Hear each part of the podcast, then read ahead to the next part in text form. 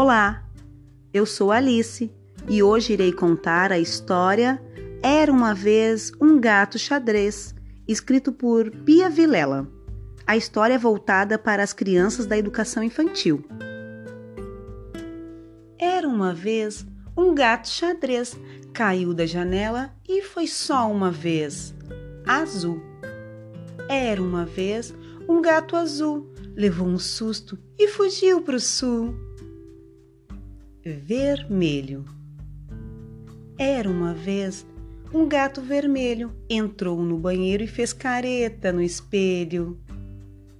Amarelo. Era uma vez um gato amarelo, esqueceu de comer e ficou meio magrelo. Verde.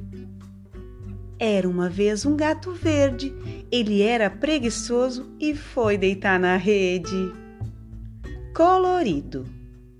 Era uma vez um gato colorido, brincava com os amigos e era muito divertido. Laranja.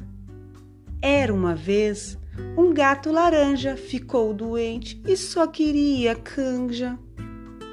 Marrom. Era uma vez um gato marrom, olhou para a gata e fez rom-rom.